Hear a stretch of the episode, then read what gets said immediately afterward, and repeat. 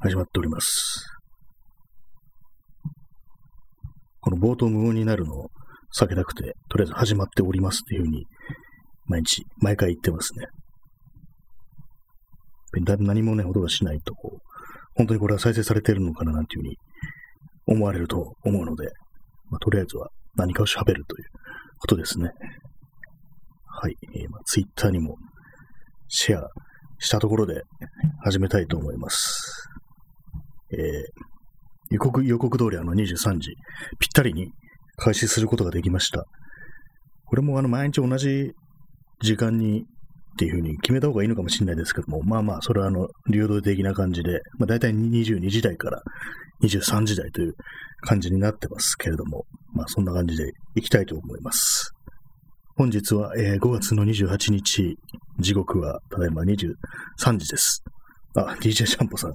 急いで風呂入ってきました。ありがとうございます。ねこちらの時間に合わせていただいてという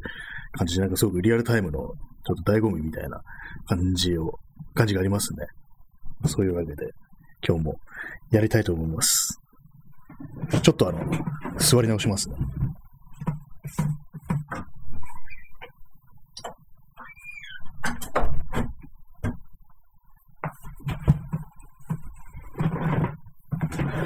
はい、じゃあ改めて、えー始まりました。第10、今日は14回ですかね。ちょうど2週間目っていう感じになると思います。確かあの、この、始めたのが5月の15日だったんで、まあまだ2週間かっていう気持ちもあるんですけども、で毎回1時間喋ってるってなると、まあまあ、あれだよなっていう気もしますね。そんなに、そんなに毎日喋ってんのかいっていうようなところなんですけども、まあ今日も特にね、何も話題ないんですけども、さっきあの、またあの、漫画を読んでて、まあ、例によってその昔の70年代とかね、80年代の暴力的な、暴力的な漫画を読んでたんですけども、ちょっとタイトル何だったかな？ちょっと今確認しますね。えーっと、何だったかな？あ、出てきました。もうタイトルそのままですね。冒険って。暴れる拳と書いて、冒険ですね。作、東史郎が、峰武史という方の、まあ、この絵なんとなくちょっと見覚えある、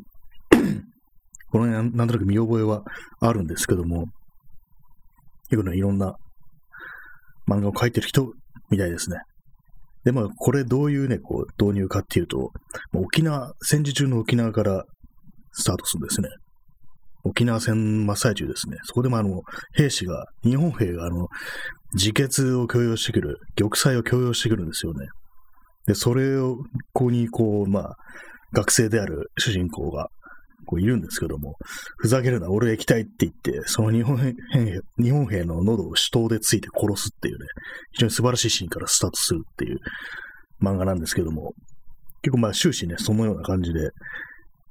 展開するんで、割とね、この放送を聞いてる方でも安心してこれ読んでいただけるかなと思うので、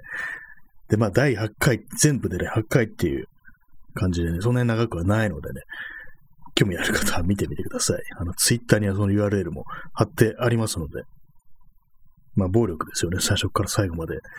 でもなんとなくね、これがあの、ちょっと正々堂々としたね、なんか暴力っていうか、あんまりこう、卑怯さのない感じで、割と主人公がね、紳士っぽいようなところもあったりして、珍しい感じではあるんですけども、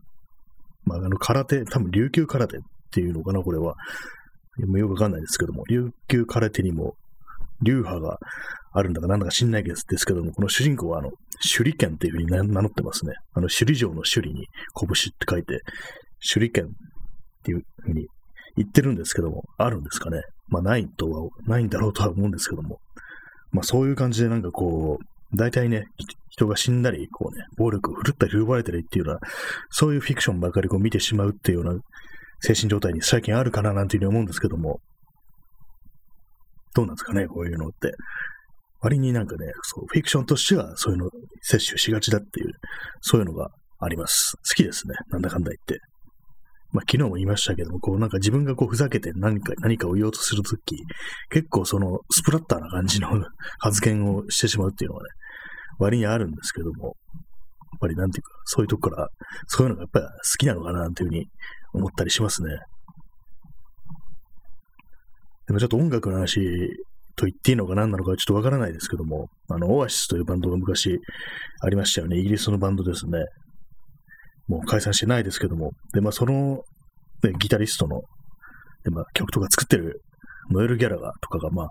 暴言が多いということで有名ですけども、で、まあ、ネット上とかだと結構なんか、ノエルが暴言みたいな感じで、割とネタキャラ的な感じで面白がられてる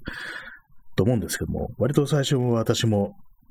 そういうふうに思ってたんですけども、また言ってらみたいな感じ面白いなと思ってたんですけども、ちょっとだんだんなんかムカついてきて、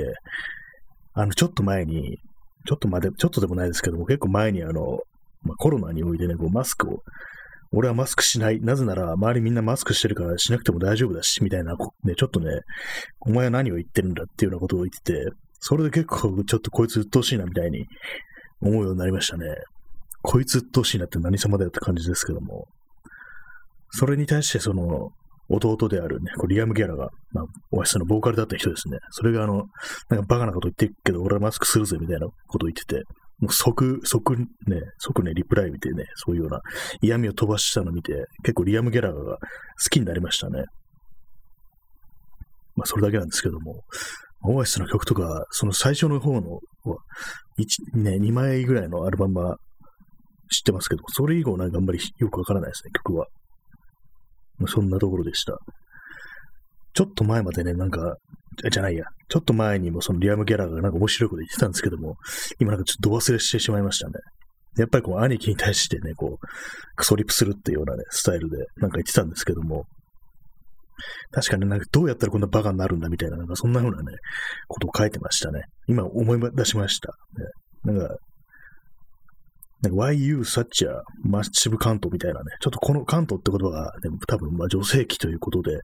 ちょっと性差別的なニュアンスを持ってると思うんで、それはどいかがなものかと思うんですけども、そんな何かにね、こう、何かをね、そのノエル・ギャラが言ったのに対して即それを飛ばしてるっていうのがちょっと面白くって、どうやったらこんなバカなんだよみたいなことを言ってるのが少し面白かったですね。そんなことをふと思い出しました。で、なんで思い出したかっていうと、あの、今日、テレビで、あの、スタンドバイミーという映画がやってるから、で、確かあの、オアシスにスタンドバイミーという曲があったなと思って、それで思い出したのかもしれないです。割にこうテレビであの映画がやってる、この映画がやってるっていう時に、結構ツイッターとか見ると、その話題が割とあったりして、意外にみんな見てるんだなみたいなことを思うんですけれども、皆様今日はスタンドバイミーを見ていますか？私は見てないです。テレビがないのでっていう感じで。テレビがないんで。まあでも、昔見ましたね。スタンドバイミーは。あの原作の、スティーブン・キングの原作も読みましたね。結構あの内容が違うななんていうふうに思いましたけども、原作の方は割とその、怖い話っていう側面が強いっていうところでしたね。確かあの、シリーズとしてあの、恐怖の式っていうタイトルの連作、春、夏、秋、冬っていう感じで、で、まあそのスタンドバイミーはその中で秋っていうね、確かの季節9月だったと思うんで、それで、まあちょっとね、怖い話の側面も割にあるっていう、まあ幽霊とかそういうのが出てくるわけではないんですけども、なんかこう、不幸みたいなものがね、こう、襲ってくるという、ね、不運が襲ってくるというようなね、不吉な何かこう印象が結構ね、その話の底の方にずっとあるような感じっていうですかね。だからまあ映画のね、そのまあ少年時代の思い出みたいな、ね、のとはちょっと違う雰囲気が、ニュアンスがあったな、なんていうふうに思い出しますね。今まだやってるんですかね。23時。確かなんかあの9時半開始とかなんか、ね、テレビで、そういうタイムスケジュール、タイムスケジュールっていうのかな。番組表だったらしいんで。で、2時間ですよね、映画の枠って。だからまだやってるのかななんていうふうに思うんですけども。ね。ちょっとね、その、この放送とかも、そういう映画とかね、みんなが見そうな映画とかと被ると、視聴者数が少なくなるんじゃないかみたいな、そういうことをね、ちょっと考えてしまうこともたまにありますね。まあそういうのは別に気にすることもないんですけども。まあ、そんなわけで皆さん、スタンドバイミーを見てるところ、失礼しますというね、話でございました。まあでもあれですね。確かあれ出てたのって、リバーフェニックスと、ウィル・ウィートンと、誰でしたっけ？名前なんか全員覚えてたような気がするんですけど、忘れちゃいましたけども、今、現役で、その映画に出て続けてるのって、あれですよね。あの、バーンの役の人ぐらいなのかなって思うんですけども、まあ、リバー・フェニックスは亡くなってしまいましたね。逆にあの、ホアキン・フェニックスがあの、リバー・フェニックスの弟だということを知らなくて、逆にそのリバー・フェニックスって誰って聞かれて、ホアキンのお兄さんだよっていうような、そういうことをね、の方がね、先に来るなんていう話もあるみたいですね。まあ私もそんなにリバー・フェニックスってよく知らないんですけども、他になんか見た映画というと、何かな？あの、マイ・プライベート・アイダホっていう、キアヌ・リーブスとね、確か二人で出てるやつと、あと、ハリソン・フォードのあれですね、あの、モスキート・コーストってやつ、まあなんか見た覚えがあります。あ、あと思い出しました。あの、何でしたっけ結構昔の、昔というか、あれなんですけど、90年ぐらいの映画なんですけども、ど忘れしてますね。あの結構あの、両親がこう、まあ、政治犯的な感じで、こう、隠れてる、隠れ住んでるというか、まあ、身元とかを隠して暮らしてるっていうようなところに生まれたね、少年の話っていう、ランニング・オン・エンプティ、旅立ちの時だったかな。なんかそんなような、た、確か合ってると思います、これで。それはね、その映画結構面白かったですね。割とまあ、青春ものというか、こう、ね、そんな感じなんですけども。その3分くらいかな、みたいなのは。あんまりこう、よく知らないんですけども。まあ、非常に人気のね、ある役者だったというようなことは聞いております。ね、もう、確かあれなんですよね、そのリバーフェニックスって、亡くなったのって薬物でしたっけ？なんかそんなような記憶あるんですけども、あのね、REM っていうバンドあるんですけども、REM の結構ね、20年ぐらい前の曲で、イーボーザレーターっていうのがあるんですけども、私結構その曲が好きで、でもなんかあの、その歌詞読んでもですね、なんかいまいちよくわかんないなと思ってたんですけども、どうもそれはあの、リバーフェニックスのことを、ね、歌ってるらしいというね、ことでした。確かに読んでみるとそういう、まあ、薬物とかね、そういうようなものの、ね、こう、例えみたいな、そういう風に取れるのもあるんで、あ、これ、そういうことだったのかっていう感じで、も全然まあ、わからなかったんですけども、割にそういうなんていうか、こう、まあ、背景とかそういうのを知らないと、全然まあ歌詞、内容とか、わからないっていうのが結構ありますね、音楽っていうのには。まあ、そういうの分かると、まあ、楽しめるというか、まあね、ちょっとまあ、感じ方も変わってくるなと思うんですけども、まあでもね、結構好きな曲なんですよね。New Adventures in Hi-Fi っていうアルバムに入ってたと思います。確かね、そのアルバムはあの、ツアー中にちゃ、ちゃんとしたあの、スタジオとかに入って、じっくり腰を据えるんじゃなくて、ツアー中にこう、ね、合間を見てね、こう、スケジュールの隙間を縫ってなんかこう、録音したっていうような、だからまあそんなにすごい機材とか、ちゃんとした機材を使わないで、割と簡易的な感じで録音したなんていうことを聞いたことがあるんですけども、結構ね、その REM のアルバムの中では好きですね。まあ、REM といえば、あの、あれが好きなんですよね。あの、ビデオが割に、しかもあの、初期の頃とかね、80年代はああいうのを、なんていうかこう、自主制作というか、なんか手作り感というかね、そういうものが、なんかすごくあるような、まあ、多分、ね、自分、勝手に自分の感じ方なのかもしれないですけども、本当はちゃんと作ってるよっていうふうに言うのかもしれないですけども、本当にあの、デビュー間もない頃とか、なんか、ちょっと独特な感じっていうんですかね。か自分の中にあるちょっと、なんていうんですかね、こう、そうい、自分の手で何でもやる、ね、ちょっとアメリカのね、若者みたいな、なんかそういうような感じが、印象があって、それがなんかすごく好ましく見えるみたいな、そういうところですね。自分の中でのね、ファンタジーっぽいアメリカっていうものを、こう、ある意味ね、郊外のアメリカっていうんですかね、そういうものを、からが現れてるような気がしてるっていう、まあ、自分の思い込みみたいな感じですね、これは。はい、今、インスタントコーヒーを飲みました。結構どうなんですかね、あの、音楽のミュージックビデオっていうものは、いいんですかね？いいんですかね？ってな言い方ですけども、何がいいビデオなのか、何がまあ、適当なビデオなのかなというふうに考えたりすることあるんですけども、結構難しい問題というか、まあ、あれ見てる方もどれがいいのかなんか、いまいちわかんないようなところもあったりして、曲がいいからなんか映像もいい風に聞こえてしまうこともあるのかなというふうに思うんですけども、まあでもあのちゃんとしたね、やつだったりすると、こう、なんていうんですかね、ただ演奏してるだけのね、こうビデオなんだけど、なんかこう、最後まで見てしまうような、そんなようなところがあるかな、というふうに思ったりしますね。私はビデオっていうと、まあ、そうなんですよね、あの、REM のビデオはかなり、まあ、好きな部類に入りますね。昔、まあ、YouTube とかがね、出るま前は、こう、あんまりこう、そのミュージックビデオというものが、見るね、こう、媒体というものが、こう、テレビとか、まあ、DVD だとか、録画だとか、録画じゃないや、ビデオだとかね、なんかそういうようなね、ものに当たるしかなかったんですけども、こう今じゃね、こう、そ発表する場というのがあるっていうね、すぐに見れるっていうのがあるんで、それはまあいいな、なんていうふうに思ったりしますね。そうなんですよ。これ何、ビデオの何がいいのかなっていうふうに思うんですけども、何かなさっきね、お話したあの、オアシスのスタンドアミーという曲があるという話しましたけしましたけれども、それのビデオもなんとなくちょっと印象に残ってますね。前に見たんですけども。割となんか最近っていうか、ここ数年内に見たんですけども、なんかいろいろなね、こう、ちょっといいろんなシーンのね、集めというか、なんかこう、断片的な感じで、こう何かが進行しているという、なんかすごく良くない、こう、犯罪的なね、こう、行為がね、行われそうにな、そういう空気というものをね、漂わせながら、こう、いろんな登場人物がなんかしてるのが出てくるんですけども、でも最後にね、こう、その、最後まで見ると、それが実はね、人助けをしていたなんていうね、そういうことがわかるという、ビデオだった気がします。なんか結構ね、印象に残りましたね、それは。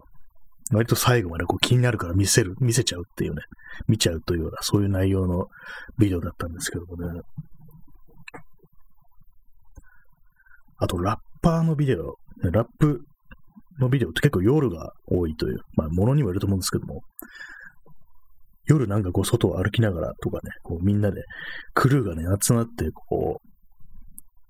う、ね、ゆらゆら揺れながらラップをしてるというのをよく見るんですけども、そういうのの背後にこう、と時折見るのが、こう、なんですかね、その、明らかにまあ友達というかね、クルーというか友達がこう、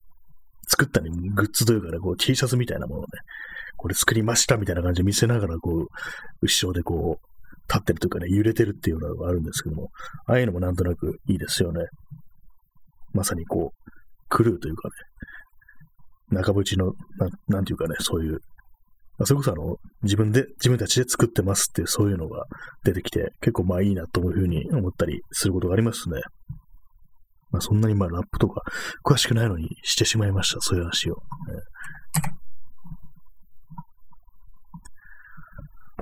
そうなんですよね。他に、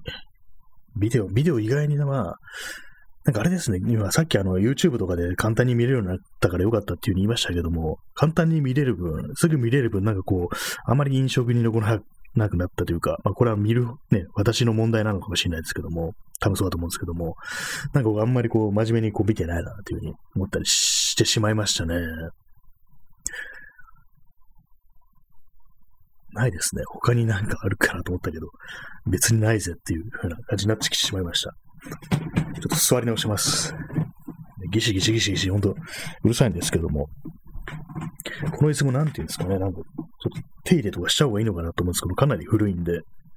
このギシギシ音も何かしらこうやれば、油とか刺すべきなのか、油っつってもあの、木でできてるから、油も何もないのかなと思うんですけども、そうなんですよね。割にあの、今日はのね、タイトルを気持ちがすさんでいってるというようなこと書いたんですけども、あんまそうでもないですね。喋り始めたらそうでもない感じになってしま来てしまいましたね。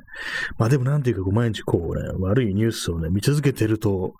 あれなんですよね。本当にこう、何かにね、こう、噛みつきたいなっていうね、気分に一緒になってくるんですけども、その、噛みつく対象というものがね、今更、今更じゃないや、えー、なんていうか、こう、うまく見つからないっていうような感じになってきてしまいますね。だからもう何をどう言ったらいいのか、わかんないっていうような感じになって、そうなんですよね。いけませんね。今のあのね、ツイッターのタイムラインをね、こう、眺めながらね、この、放送するっていうね、非常に罪深い行為をしてします、してますね。何他のものを見ながら喋るっていうのを、どうなんですかね、うまくその方がよくうまく喋れるなんていうこともあるんですかね、こういうのも。いまいち自分でもよくわかってないですけども。どういう、喋るのっていうのはどういうコンディションがいいのかっていうふうに思ったりしますけども、私の場合あれですね、あの、歩きながら喋るっていうのは結構、なんですかね、こう自然に言葉が出てくるっていうような感じがあって、やっぱりなんかある程度こう、体を動かしながら、何、何かを動かしながらね、こう喋るっていうような感じがまあ向いてるのかなというふうに思ったりしますね。あの人と喋るときも、どっかに座ってこう、向かい合って、こう語り合うよりも、何かをしながらとか、こう歩きながらとかね、こうそういう時の方がなんかこう、いろいろこう、喋りやすいというかね、話題もなんか深まっていくような、そういう気がするんですよね。結構不思議な感じですよね。まあ、脳に酸素が回ったりするってことなのかなっていう、体を動かしてる分、こう、頭がね、こうシャキッとしてくるのかなというふうに思ったりしますね。だからまあよくね、まあ、会食とか行ってね、こういろいろ話し合いをしたりね、まあ何か、そういう会議的な感じ、コミュニケーションを取るにあたってこう何か食べながらなんていうね、ことがありますけども、実は歩いた方が、歩きながらそういうのもやった方がいいのかなというふうにちょっとね、思わなくもないですね。私、まあ私という人間には非常にこう歩くというね、声が向いてるなんていうふうに思ったりしますね。でも結構あの、不自然な感じしますよね。あの、対面っていうか、ほんで向かい合ってね、顔面を見ながらこう、語るっていうのはね、なんかこう、コミュニケーションを深めるというよりは、どちらかというと対決に近いようなね、感じがしてしまいますね。なんとなく、こう、今、このご時世だからそういうふうに思うようになったのかもしれないですけども、ぱりこう横に並んで、こう、なんかこうね、喋り、喋るっていうのがなんかより自然なような気がしたりしますね。そんなことをね、こう、コロナ禍において思ってるんですけども、もし、これがあの、終わったりしたらまたね、その対面のね、世界に戻っていくのかなというふうに思うんですけども、どうなんですかね？何かこう、これをきっかけに変わるというようなことがあるんですかね？これなんか、なんか昔に戻ろうとする、こう、引力というか、ね、そういうものは非常にまあ、特にこの国の場合すごく強いんじゃないかなっていうね。まあよくあの、まあコロナが収束したらとかね、ワクチンさえ、ワクチンさえみんな打てばみたいな感じでも、とにかく前の世界に戻ろうとするっていう、そういうようなことはあると思うんで、まあ結構まあ変わるのが怖いっていうのは、まあ自分もそういうタイプなんでわかるにはわかるんですけれども、なんかね、こう、良くないところまで戻していくなんていうふうに思ったりしてますね。やっぱりなんかこう、変わるべきところが変わるっていう、まあ、今のね、なんかこう、言い方自体、ね、非常に手垢がついたような感じしてますけども、まあね、変えて良くなったことは、まあ、良くな、良くなったままにしといた方がいいですからね、良くないことに戻してもっていう感じはございますけどね。今何の話をしてたのかなっていうところなんですけども、まあそうですね、あの、まあ歩きながら何かやるっていうのがいいんではないかなっていうふうに思ったりしますね。まあ、歩き、歩いてなくてもまあ何かちょっと手を動かしながらっていうんですかね、こう、それこなんか料理とかね、のね、下ごしらえとかをしながら喋るっていうのも結構いいんじゃないかなっていうふうに思うんですよね。なんていうかこう、まあ、頭を使わずにこうできるような作業っていうんですか、手仕事みたいな感じですかね。そういうものをやりながら人は喋るっていう。まあ手仕事がちょっと今頭を使わないっていうのもちょっとあれかと思うんで、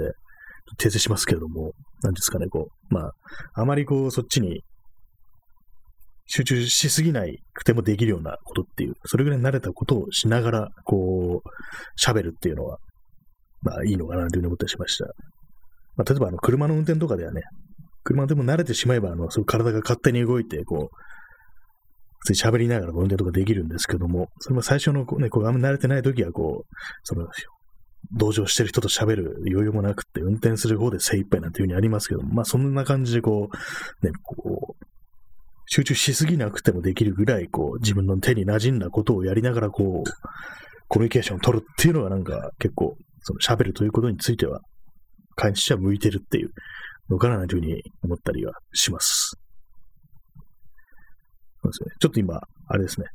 えー、ちょっとミュートしますね。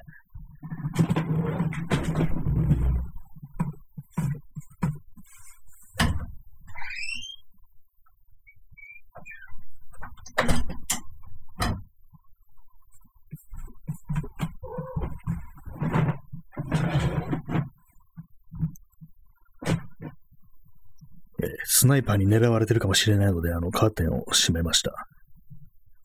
よく窓際に立つななんていう風に言いますよね。その狙われてる人は多分あれ、漫画で知ったんでしょうけども。あれですね、あの、浦沢直樹の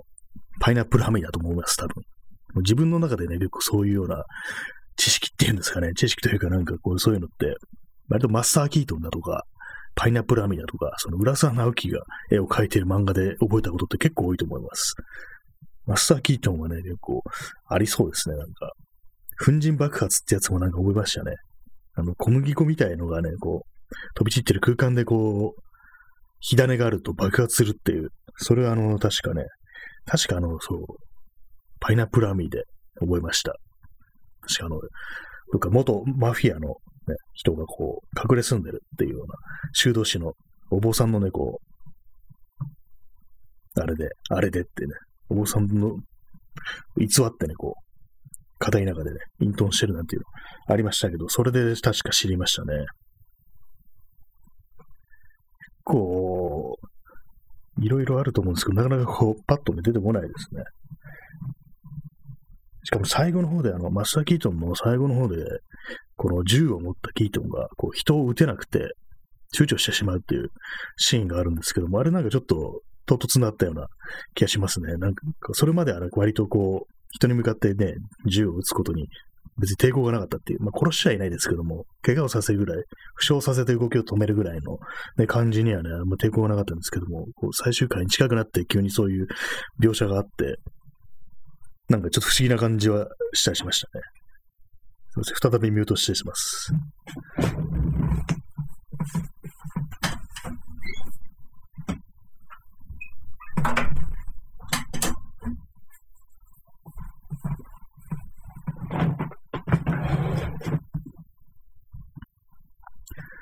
はい。ただいま戻りました。なんかこう、ミュートの時間がこう、あまりね、こう、増えると、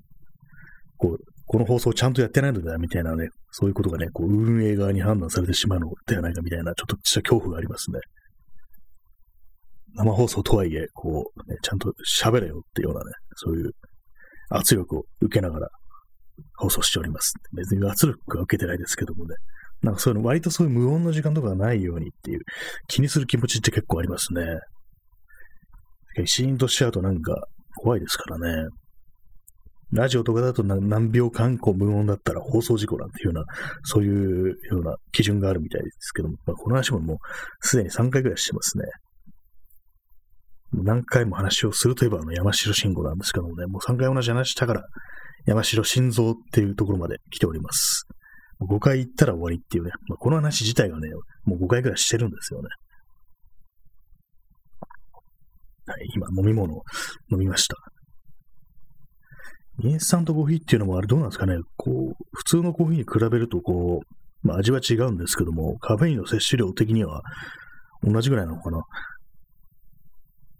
あんま変わんない気がしますね。ただなんか味はなんか薄いよなっていうふうに思うんですけども、もしかして入れ方が間違ってんのかなっていう。割と私はコーヒー、本物のコーヒーでもインスタントコーヒーでも、なんか妙に薄くなっちゃうんですよね。特にあの普通の、フィルターとか使う本物のコーヒーですね。あれとか、正しい量をこうフィルターにね、入れてこう、ちゃんと蒸らしたりして入れてるのになんか全然うまくないんですよね。コーヒーらしくないっていうか、あんまり、これ香りが立たねえな、みたいな風な感じなんですけども、いまいちそう、ね、よく、まあ、喫茶店とかそういうとこ行ったら漂ってくるコーヒーの匂いというものと、ね、比べて全然なんか、匂い、香りがしないな、というふうに思うんですけども、まあ、でも結構その、自分の場合そのコーヒーを飲むっていうのは、その味そのものを楽しむというより、なんとなくこうちょっとね、あの、癖っていうか、まあ、儀式、儀式じゃないですね。なんていうんですかね。まあ、とりあえずカフェイン取れればいいや、みたいな、目覚ましだ、みたいな、そういう感じのね、あれで、まあ、あんまりこう、こだわりというものがないんで、まあ、それはそれで、まあ、別に問題ないんですけども、なんかこう、その香りというものがね、全然しないと、なんか間違ったことやってんのかな、みたいな風に思ったりしてしまいますね。だから、ね、ちゃんと入れられないぐらいだったらもうインスタントコーヒーでいいじゃんっていうような、そういうね、ことを思ってしまう時があるんですけども、まあそんな感じで、まあコーヒーの話、コーヒーでね、いろいろこだわりがある人はあるかもしれないですけども、結構ね、お店とか行ってたまに見てみるんですけども、それこそカルディだとか、そういうのが行って、今じゃどれがどうなのかわからないんですよね。あの、酸味がある系と、そうでもないっていうようなぐらいの知識しかなくて、確かあの、粉コーヒー、あの、コナって KONA ですね。ま、多分ハワイとかね、その感じなんだと思うんですけども、あの辺の感じでなんか結構、そのフレーバー、バニラっぽい感じのフレーバーっていうんですかね、そういうのがあるのやつがあって、それ割と好きだったりしますね。あんまり別に酸味じゃなくてもいいっていう感じで、味に対してそんなこだわりはないんですけども、結構まあその粉っぽいやつも好きだという話でした。で、割とあの、私の中で、どっちかっていうと、その、コーヒーっていうと、その、ね、粉っぽい方の方が、なんか、コーヒーっていう感覚があるんで、で、最初になんかこの酸味のあるやつ飲んだ時になんか酸っぱいなと思って結構びっくりしちゃうような記憶がありますね。まあ、もらったやつとかで結構ね、その、粉コーヒーとかをね、もらう機会が結構あった時期があったんで、あった時期があったっていうね、結構ね、もらってた時があったんですよ。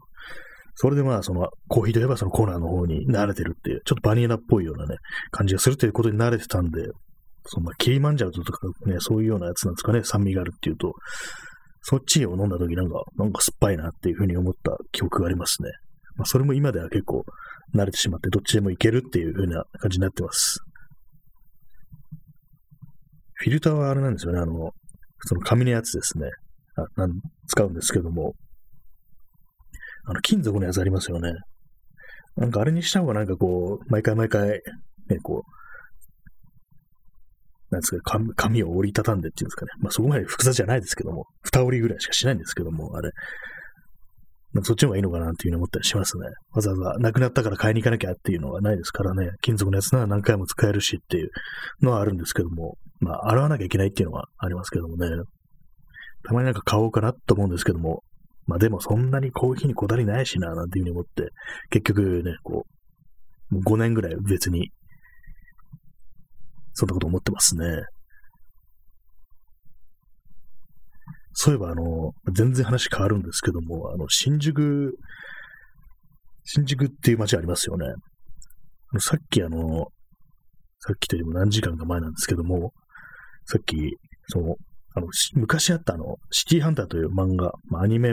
がからされされてるんですけども、まあ、最近あの、あれですよね、映画化されなったなんてことがありましたけども、そこで、その、シティハンターのエンディングのクレジットが流れる、流れるというか、エンディングに、あれなんですよ、あの、新宿の街というもの実写の風景が、こう、出る、ね、そういうのがあったりして、結構有名なんですけども、で、その、その時使われてる曲が、あの、TM ネットワークっていう、ね、あの、小室哲也って人がやってたやつですね。で、まあ、それがなんかこう、非常にまあ、好きな人が多いと。その曲が。そういうわけでね、なんかそのさっき見てたんですよね、YouTube で、それを。で、それを見ながら、その、新宿の風景、多分西新宿とかね、その辺だと思うんですけども、今、都庁とかがある、見てて、この風景ってどうやってどこから撮ったんだろうっていうふうに思って、なんか自分の記憶っていうかね、まあ、そこたまに、あの辺たまに行きますけども、あんまりなんかその、そういうようなね、写真が撮れるような場所ってないよなっていう、こういうふうにビル群がなんかこうバッチリこう、ね、全部入るようなところって今ないよな、なんていうふうに思ったんですけども、それならいろいろ検索してたら、そのまあ、いわゆる聖地巡礼的な感じで、このシティハンターのエンディングに出てくる新宿の風景はどこなのかってことをいろいろ検証している人がいて、で、まあ、ストリートビューだとか、Google の、そういうのを使ってこういろいろね、検証してる、記事にしてる人がいたんですよね、ブログで。で、それを読んでたら、そのシティハンターのね、そのエンディングの時代はまだ都庁が、新宿の都庁がね、なかったっていう時期なんですね。あ、だからかっていうのを初めて気がつきましたね。だから、まあ、都庁が邪魔にならないから、こう、ビル群がバッチリ、ね、こう、取れるっていうところがあったみたいですね、どうやら。結構、高めの高台みたいなところから、こう、西新宿のビル群をね、収めてるっていうのがあるんですけども、それはあれですね、あの、やっぱり都庁がなかったからっていうことのようですね。えー、DJ 特命さん。自動車やバイクのオイルフィルターも金属製のものが良いという説があるのですが、当然不織布のフィルターと比べると透過率がかなり緩いので、なのでオイルの循環に良いという考え方。ああ、そうなんですね。やっぱり、まあ金属の方がやっぱりこうどうしても目が荒くなる末をね、確かにまあ穴が開けてるっていうことですからね、不織布みたいな、本当にまあ細かい細かい網目と比べると、こう、透過率があでもオイルの循環にはいいっていう感じなんですね。あんまりこう、そう自動車のとかね、バイクのオイルというものがあんまり分かってないんですけども、この間ね、あの、YouTube でそれ系の、ちょっとね、整備っぽいや動画見てたら、あの、オイルをね、ずっと交換しないとどうなるのかみたいなのがあって、そしてあの、黒い汚れみたいなやつが、本当に今固まって、カチカチに固まって、で、まあ、そのオイルの中に沈んでるっていうようなことがあるんで、こうなるとかなりも大変なことになるから、オイルを早めに変えた方がいいなんていうふうに言ってましたね。で、こう、循環、循環した方がいいっていうことなんですかね。オイルフィルターは、金属製なものにして、まあ、循環しやすくして、その代わり、あれなんですかね、あの、こう、なるべく早めにオイルを交換するっていうような、そういう考え方なんですかね。ショックのがなんか目が細かいからっていう感じで、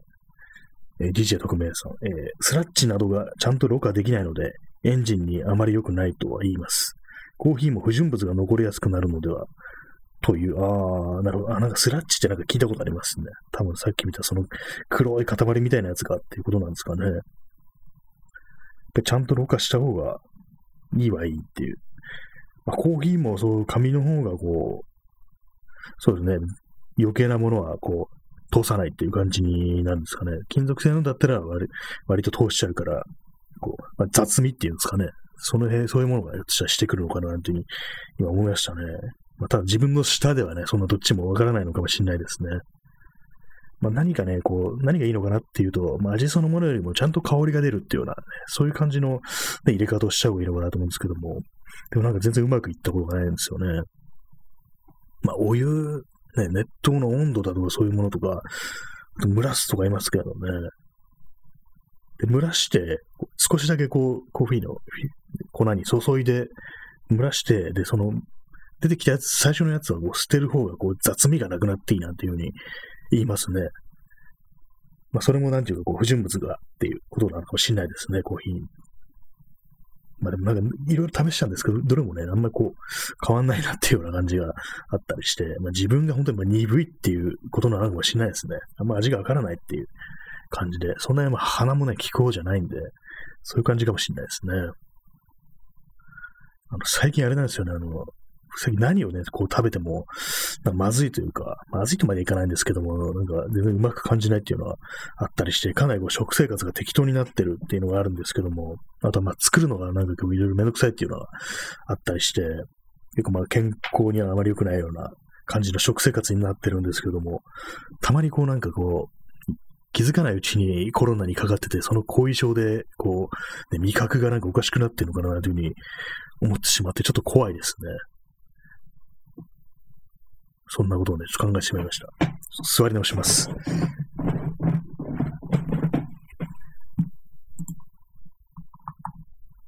そうですね、さっき、あの、まあ、新宿の今話をしてましたけども、さっき、そのブログを読んでたら、その新宿という街が、こう、なんていうか、自分にとって東京はこの街だっていうのがね、そういうのは時代時代によって結構違ってて、で、その、その中で引用してたんですけども、その、あの、何でしたっけ、アニメの監督の新海誠っていう人いますよね。まあ、あの人何歳ぐらいなのかわかんないですけども、多分40代なのかな。で、その人がね、インタビューで僕にとってこう、東京といえば新宿だっていうね、そういう世代でだと思いますっていうね。僕よりちょっと後の人は渋谷とかそういう風になってると思うんですけど、自分にとってはこう、新宿ですなんていうことをこう、言ってたんですね。確かにまあそれはあるような気がしますね。割とそういう、まあ新宿というものがね、こう、東京といえば新宿だっていうイメージがあった時代の、ね、アニメというのがこう、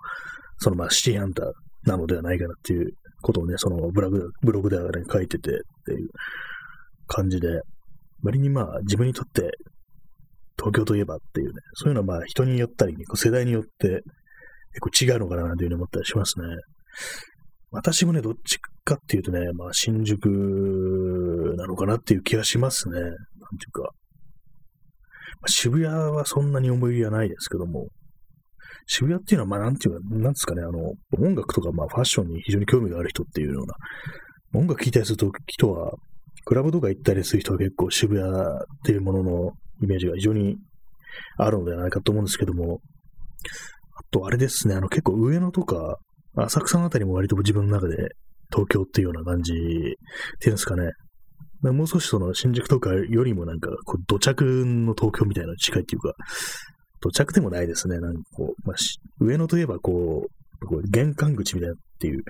他の県に行ったりね、こう、まあ、あるいはまあこっちに来たり入ったりするっていう、まあ、ある意味ゲートウェイ的なところなんですかね。そういう人の出入りがあるところっていうところで、こう、上野だとか、まあ、東京、東京駅とね、あの辺もそうなんですけども、なんとなく上野というものに対するそういうようなね、イメージというものはひょっとしたら、こう、昭和の名残みたいな感じで自分に知らず知らず知らずこうインストールされているのかなというふうに思ったりしますね。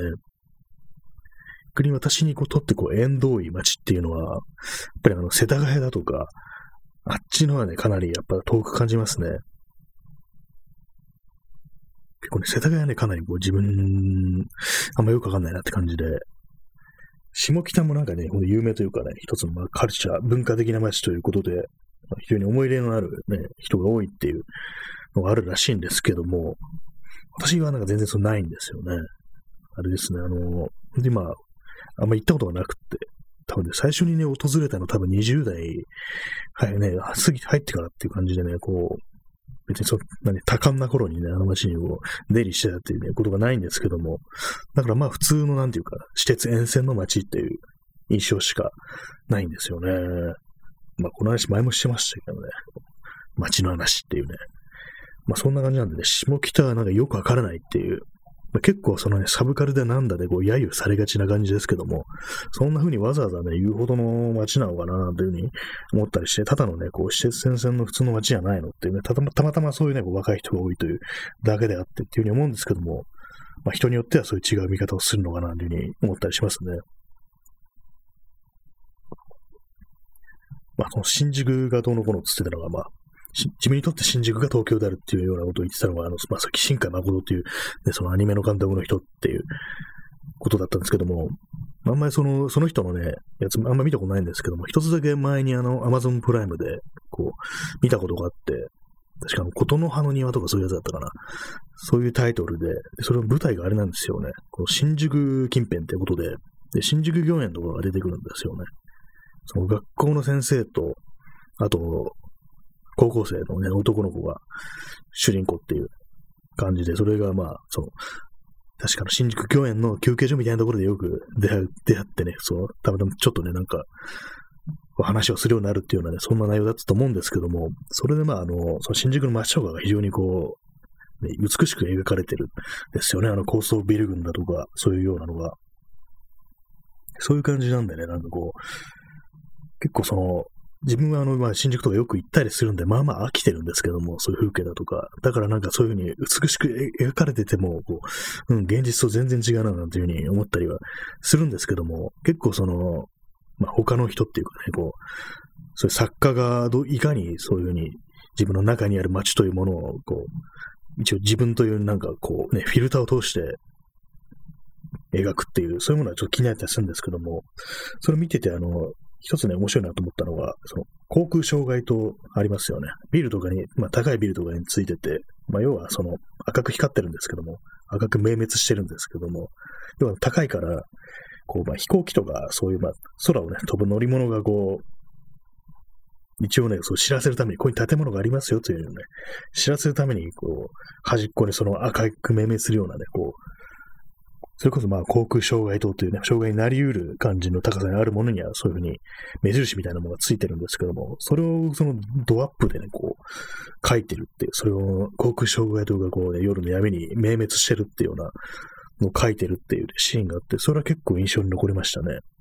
割と航空障害灯なんてね、結構、あれですよね。でも単なるものというか、そんなね、ロマンチックなね、思い出をね、持ってね、こう、眺めるようなものでも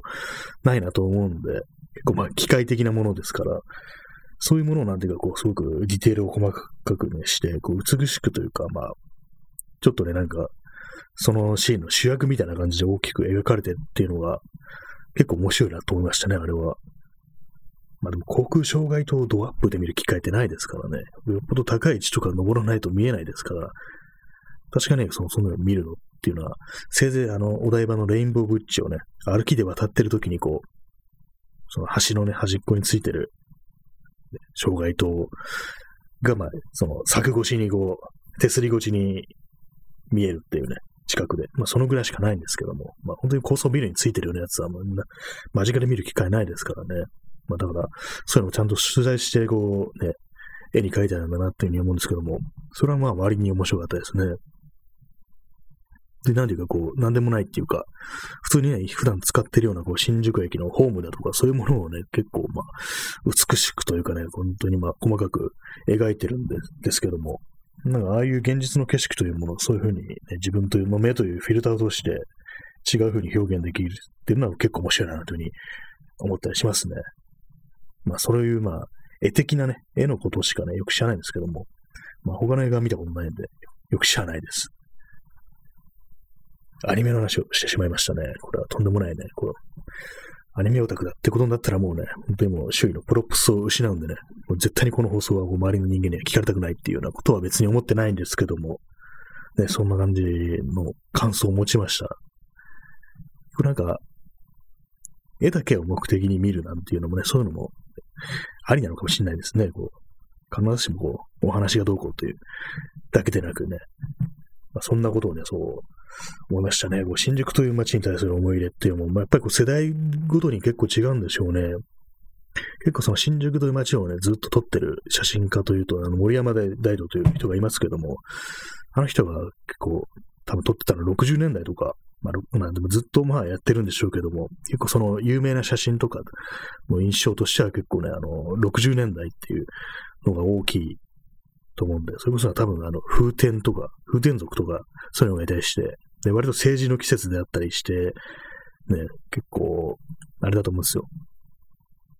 いろんな、まあ、デモ隊の鎮圧だとかそういうようなものがね、結構あったりして、で、まあ、その時に、その森山大でも写真を撮りに行って、こう、ね、警官に追い回されながら、頑張ってなんか写真撮ったなという話を聞いたことがあるんですけどもね。まあ、そういうふうに、こう、人によってどこが新宿であるかみたいな、そういう感覚というのは、まあまあ違ってくるなというふうに思い出しましたね。やっぱりこう、まあ、ゴールデン街だとか、あるいはま西新宿のビル群だとか、あるいはね、本当にこう、南、今最近の南口だとかね、その辺が新宿であるみたいな、こういろいろな新宿、その人その人の新宿っていうのも結構あるのかなっていう思うんですけども、まあ、自分の場合はまあ、なんですかね、やっぱりこう一番ファンタジーとしての新宿っていうんですかね、そういうものはなんていうか、こう西新宿のビル群っていうのが多いんですけども、実際の自分の中でね、まあよく足を運ぶっていうのはやっぱりこう、まあ、新宿通り沿い、まあ、伊勢丹とかね、あの辺ですよね。か、あとはまあ南口だとか、あとはまあ最近はあのね、こう、こうまあ10年ぐらいは結構カメラっていうものが趣味なわけで、まあ、そういうわけでね、そう中古カメラとかがある付近っていうのがこう自分と新宿なんていう風に、結構まあその時その時で変わってたりしますね。昔あの、何ですかね、あの、新宿にミラノだとかね、映画館があった時、その歌舞伎町のあたりですね。その時代っていうのはね、結構こう、あの辺に対して新宿っぽいというね、空気を、というか、まあ、そういう感情を持ってたような、印象を持ってたような気がしますね。結構あの子供の頃はあの映画を見に行くっていうと新宿が多かったんですよね。で新宿のその、それこそあのミラミラノ座とかね、あるあたりで、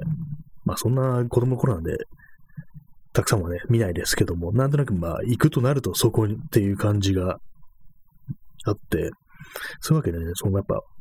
子供時代の新宿というと、あの辺りなんていうふうに思いますね。大人になってからはもっと別な感じになりましたけどもね。まあ何にせよでも、ちょっとね、結構飽きてますね。大体まあね、本当にまあ、割と友人と待ち合わせするのって大体まあ新宿だったりしてね、結構そう最近よく歩くということをしてるんですけども、新宿スタートでね、どっか行くっていうような感じで、なんていうかこう、とりあえずのこうスタート地点みたいな感じになってるところあるんで、割に今新宿の本当にまあ駅の近辺というものは、まあまあね、こう、日常というか、ちょっと飽きてきてしまってるっていうようなのありますね。まあそれでもまあ身近な街ですから、まあ、居心地がいいと言えばいいのかなというふうに思ったりします。渋谷と比べたらまあまあ楽ですね、いて。あ、渋谷も結構一時期行ってる時期はあったんですけども、ここ、本当にまあ何年か、もう5年ぐらい、あんま行かなくなってしまってますね。どういうわけなのか、自分でよくわからないんですけども、なんだかんだでもあれでも再開発ってもうひょっとしたら影響してるのかなって今思いましたね。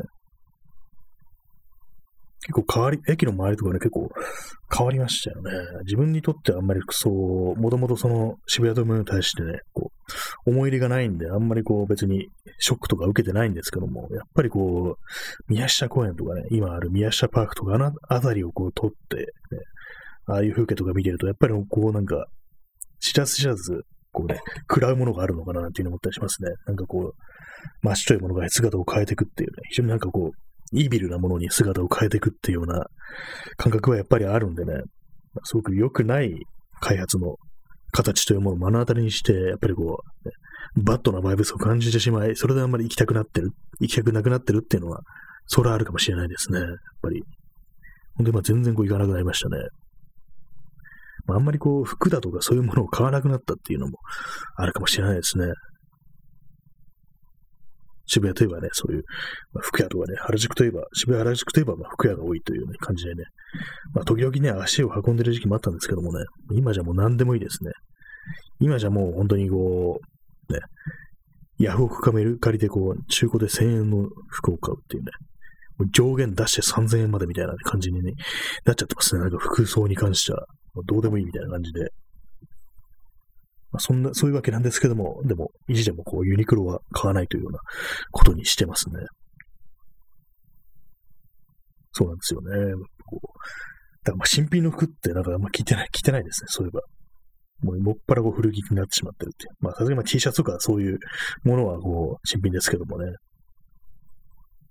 まあ、そういう感じでこう、まあ、渋谷から縁が遠くなった理由というのは、ひょっとしたらこう、まあ、嫌なね、こう災害圧の空気というものが、こう、ね、そのバットなバイブスをね、放出しており、それを受け取りたくないからなんていう、まあそういうこともね、考えられるなっていうふうに思ったんですけども、まあ、他にまあ、東京というとっていう感じなんですけども、あれす、まあ、この間はあの、先週はあそこに隅田川のあたりをプラプラしたりして、結構ね、その隅田川のあたりをね、ブラブラするっていうのが、ここまあ5年ぐらいで結構増えたっていう感じありますね。まあ、なんとなく大きい川が見たいっていうようなのがあったりして、またアクセスがしやすいっていう、まあ、自転車で移動するようになると、平地が多いんで、向こうの方は楽なんですよね。坂とかが少ないから、まあ、そういうのもあったりして、あっちの行くっていうのも増えたのかもしれないですけども、そうですね。やっぱり浅草のあたりもなんとなくこう、ふらっと行ってみるっていう、増えましたね、やっぱこう。あとあれですあの、なんかクワマンのカレー屋ができてからなんとなくあっちの方ちょっと見てみるかみたいなね、なんか謎のあれあります、ありますね。そういう敷居が低くなったみたいな、そういうのが。まあ、とはいえ浅草に行って、あの、浅草寺とかね、まあ、行ったりすることもあるんですけども、別にね、こう、何か建物の中にそんな入って何かするっていうわけではなく、ただ外をね、眺めて通り過ぎるっていうだけの話なんですけどもね。花屋敷とかに入ったことないですね。まあ、そもそもそういうテーマパーク的なことに全然、ね、はい、やんな、やったりしないのでね、入ったりしないので、あんまよく知らないんですけども。花屋敷とか。でもなんかああいう、まあ、遊園地的なものって、こう、外から眺めてる分にはまあまあいいかななんていうふうに思ったりします。結構あの、後楽園とかも、文京区の、あの辺もなんかこう、見れるんですよ、その中で。入場しなくても、その、まあ、ジェットコースターだとか、そういう乗り物ですね。そういうものがこう、ガーッと動いてね、こう乗ってる人たちがこう、悲鳴を上げてるのが結構まあ近くで聞こえるんですけども、なんとなくそういう空気の中に自分を置いてみるっていうような、ね、気分になる時があって、たまになんかこう行ったりしてましたね。別に何をするというわけでもなく、それに腰掛けてたりするんですけども、なんかこう、喧騒の中に身を置きたいみたいな、そういう感覚を覚えるときに、あの、ね、後楽園遊園地っていうのは割にいいんじゃないかなというふうに思ったりしましたね。まあ今となってはそういうのも結構もう、ね、人があんまりいなくなっちゃってるかもしれないですけども、どうなんですかね？そういえば遊園地とか、ね、このコロナにおいてどうなってるんですかね？もう全然なんかこう、どうなった、ね、ああなってこうなった、閉店、閉園したどうのこうのっていうのは流れてこないですけどもね。年前はなくなりましたね。まあ、この間近くまで行き、行ったんですけども、あの様子は特に見ることはなかったですね。確か去年のまあ、今ぐらいの時期に閉園したのかな。そんな感じでしたね。まあ、そういうふうになんかこう、人がこう、ね、いるところにこう、足を運んでいってみて、なんていうかそういう、ちょっと食べ気分みたいなものを味わってる、見るなんていう、そういう、まあ、遊び方っていうのもあるらしいんですけども、まあ、例えばそれがあの、空港だとかね、羽田空港だとかに行って、そこでまあ、その、旅立つ人をこう見送るような気分になって、ちょっとしたあの、旅情を味わうっていうようなことをやるっていうね、ことを、私の友人がね、それ言ってたんで、結構面白いなと思ってね、やってみようかななんて思ったことがあるんですけども、このご時世だとそれも結構難しいですよね。難しいというか、まあ、無理ですよね。旅立つ人がいないっていうね、感じになっちゃってますからね、なんか、なんという世界になったんだろうっていう気がしますね。まあ、その空港以外にもあのバス停だとか、バスターミナルですね。まあ、新宿バスターなんてのありますけども、一回私ね、あの、そういう夜にこう、あそまで行ってね、なんか意味もなく座ったりね、してみたことがありましたね。ちょっとまあコロナの少し前だったんですけども、で、まあみんなこう、ここ、ここからどこかに出かけていくっていう、まあ帰ったりね、こう、行ったりっていうね、それいろいろ事情があると思いますけども、そういうね、空気に身を浸してみるっていうのをやってみたんですけども、割になんかこう、なん、なんですかね、世話しないような空気っていうのがあったりして少し、まあそれはあのまあ、バスとかの出入りが、まあ、結構頻繁にあるっていうような感じなんで、割とここは忙しそうだなというふうに思ったりしてしまいましたね。ちょっと旅情というよりはなんかそういう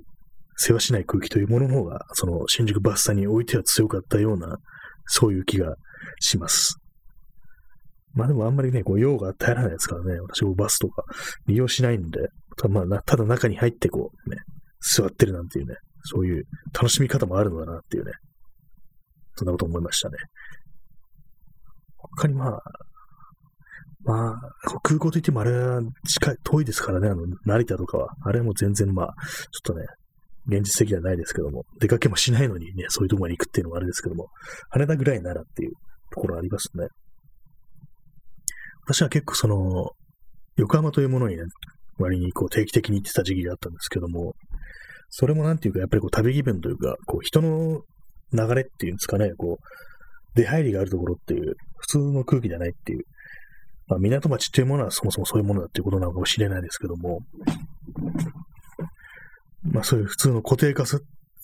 住人が固定化された街ではない、なんていうこう、外の空気が入ってくる街というものに対する、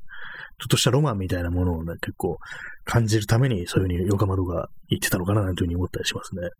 まあ、横浜行くと大体その山下公園行って、こう、意味もなく、こう、水際に佇んでるなんていうね、ことがあるんですけども、結構その、お台場にも割と行くんですけども、お台場もまあ水際は、水際なんですけども、あそこと比べてその横浜っていうものは少し外に開いてる感じがして、まあ実際そうなんでしょうけれども、そういうのはね、結構違いますね。あそこにしかない空気っていう、本当の港町にしかない空気っていうものがやっぱり横浜にはあるのかなというふうに思ったりしますね。結構まあ、そう子供の頃なんとなくこう、お出かけという感じで、ね、こう連れて行かれたようなね、ところの空気を思い出すんですよね。なんかちょっと抽象的なこと言ってますけども、まあ、非日常の空気というものがあるっていう、そういう感じがするんですよね、港町というものには。で、まあそういう感じで、まあ、港町っていうのはやっぱり大きい海というものがあって、で、まあ外からの人が入ってくるっていうのはあるんですけども、結構同じような空気をそのフッサという街にも私は感じるんですけども、前に友人と、一緒にフッサに行って、こう、そんな話をしたんですけども、でやっぱりそれは基地という、まあ、ある意味こうね、普通の日本人が手が出せないところがあるっていう、まあ、外から入ってくるというふうにも言えますしね、そういう、ね、米兵っていう形ですけども、まあ、それ、良きにつけ足につけ、まあ、そういうような外の空気というものが嫌おなしにこう街の中に漂ってるという、まあ、そういうことなのかもしれないですね。まあ、外の空気というものが漂ってると言いましたけども、確かあのね、フッサムにである飲食店って結構ね、オーナーが大体同じっていうようなね、ことみたいですね。結構まあ有力者っていうんですかね。まあそんなようなね、ことなんですけども、まあ、街の空気の話でした。こう、外の、よその土地からの空気が入ってくるっていうね、人の流れによってっていうね、まあ、そういう人の流れというものが昨今、こう、もう非常にこうね、危険なものであるというふうになってるんでね、今後の世界というものは一体どうなるのか、また元に戻るのか、どうなのかわからないですけどもね。まあでも考えてみると、インターネットもこういろんな空気、いろんな人がいるはずなのになんかこう変にローカル化されてるっていうか、ね、あんまりこう、すべてに繋がってるという感覚ってのはま持てなかったりしますね。まあそれも使い方にもよるかもしれないですけども、ね、同じとこばっかり見てますかね、結局。まあ、そんな感じで、えー、本日の5月28日、えー、今23時59分ですね。この辺りで終わりたいと思います。それでは、おやすみなさい。